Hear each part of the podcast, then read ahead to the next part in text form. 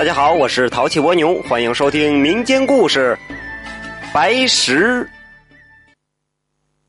早些年间，卢庄子有个叫石头的孝子。这石头可不容易，他是一边照顾家中瞎眼的老娘，一边在南市摆摊卖煎饼果子，这生意不错。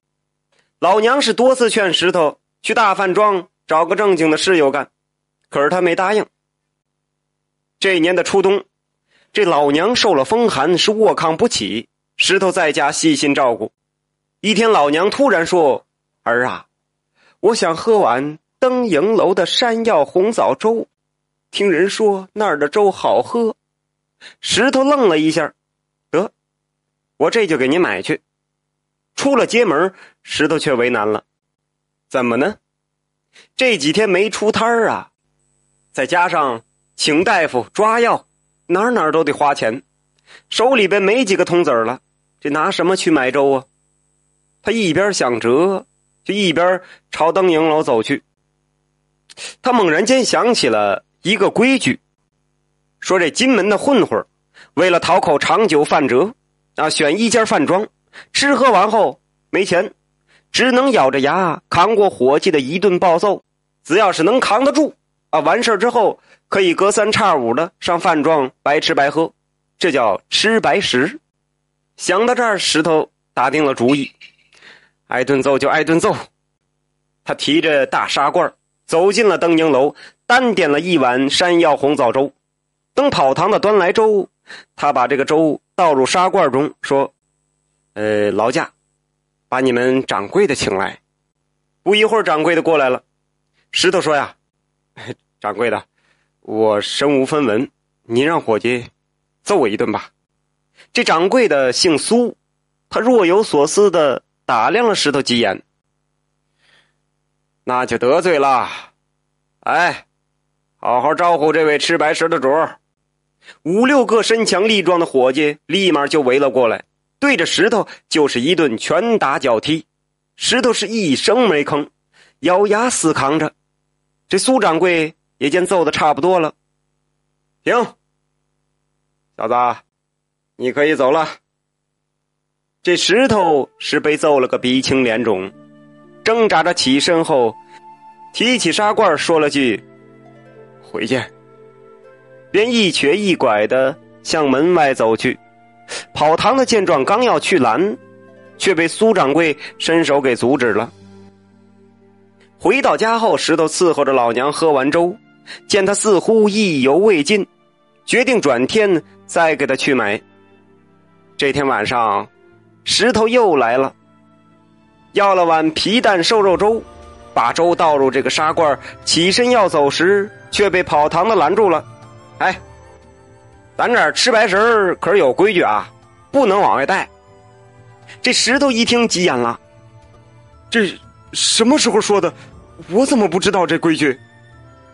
跑堂的白了一眼石头，哼，你不知道的多了去了。告诉你，这粥只能在这喝。石头没辙了，他把这砂罐往桌上一搁，好，我一会儿就来。说完，他抬腿走了。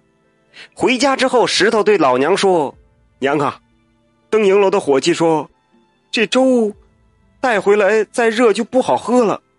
走。”我背您去那儿吃。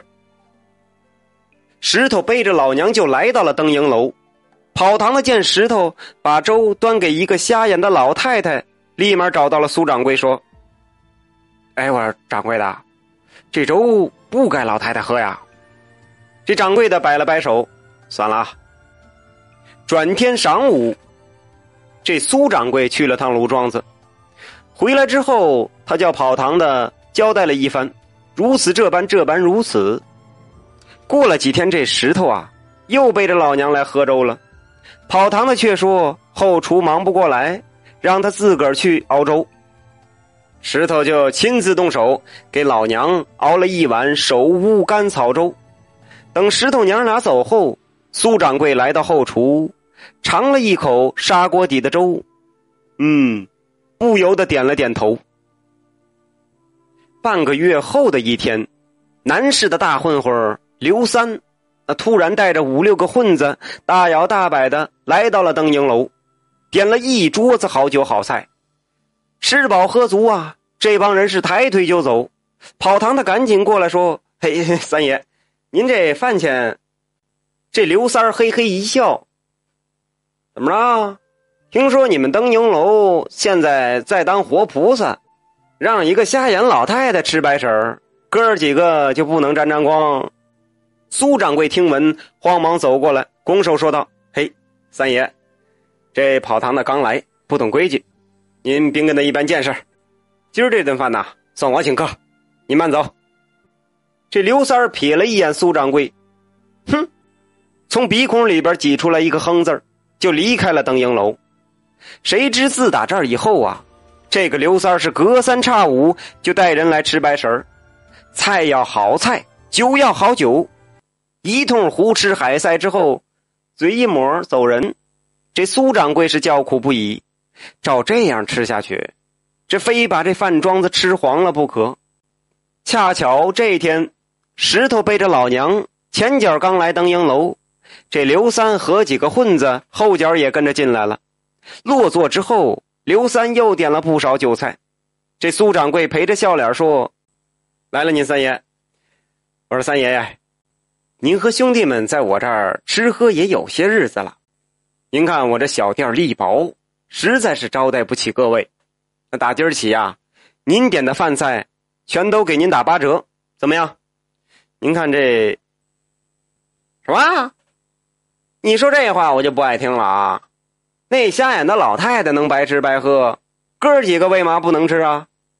苏掌柜说：“三爷，实不相瞒。”老太太的儿子替他顶了缸，早就被伙计们招呼过了。这刘三儿不依不饶，爱谁谁啊！按规矩，谁吃谁受招呼。今儿只要你让你们伙计招呼一顿那老太太，哥儿几个没得说。这些天的饭钱全部给您结清，怎么样？苏掌柜一听为难了，先别说这老太太的身子骨能不能承受得住。这饭馆欺负一个老太太，这传扬出去，这买卖还做不做了？这刘三那儿又说话了：“嘿嘿，怎么着，苏大掌柜的，您是怕老太太不禁揍是吧？啊，哎，要不这么着吧，咱换个玩法，啊，哥几个刚才点菜，您先别做，今儿我说一道菜，今儿您这后厨要是能做出来，给我端这儿。”我把话撂这儿，我和兄弟们绝对不再踏您这登瀛楼半步，怎么样？可要是做不出来，那就不好意思了。这长酒饭呢，哥儿几个是吃定了。苏掌柜点点头，三爷，什么菜？您说吧。刘三是一个字儿一个字儿的说：“香卡菜。”这苏掌柜一听，哎呦，愣住了。他从没听说过这么个菜，香卡在这，这故意这刘三是耍无赖呢吧？怎么样，苏掌柜，什么话也别等会儿。这当啊，有人把话茬接过来了。三爷，您说话算数吗？刘三回答：“算数吗？爷我吐口唾沫就能砸个坑。”苏掌柜一瞧，这接话茬的不是别人。正是石头这愣小子，只见他转身就往后厨奔去。苏掌柜心里边又是吃惊又是忐忑，一点底也没有啊！莫非这石头，他当真会做？哪儿啊？说的那菜连听都没听过，什么香卡菜？约莫过了有一刻钟，这石头端着一盘热气腾腾的菜来到了刘三桌前。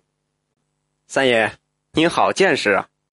这香卡菜可是御膳房四大名菜之一，您尝尝，合不合口？刘三拿起筷子尝了一口，忽然站起身来，冲苏掌柜一拱手：“想不到这登营楼还真他妈有高人，对不住，打扰了。”说完，他一挥手，就带着混混们走了。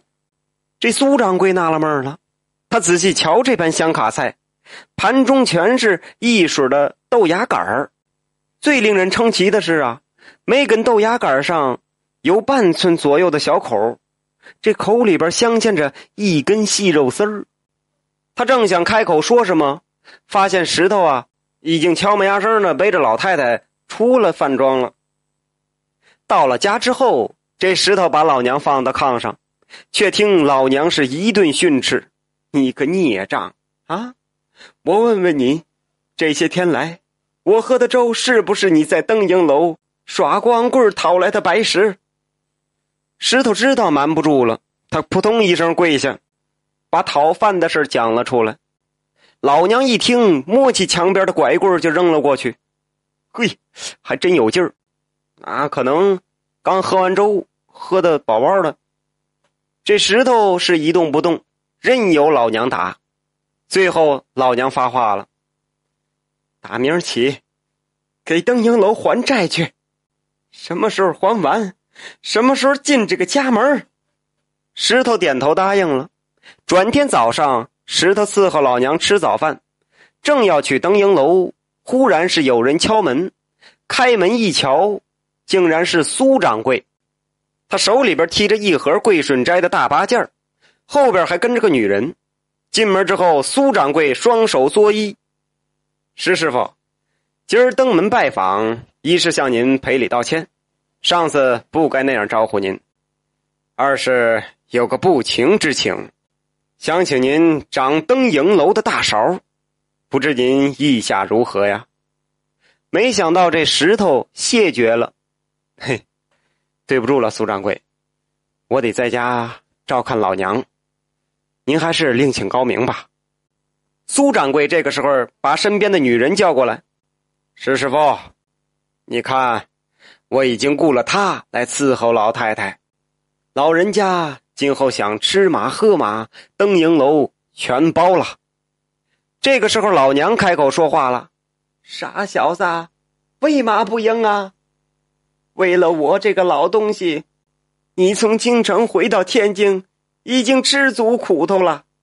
再这么下去，你在京城汇芳楼学的御膳房的手艺，可就白学了。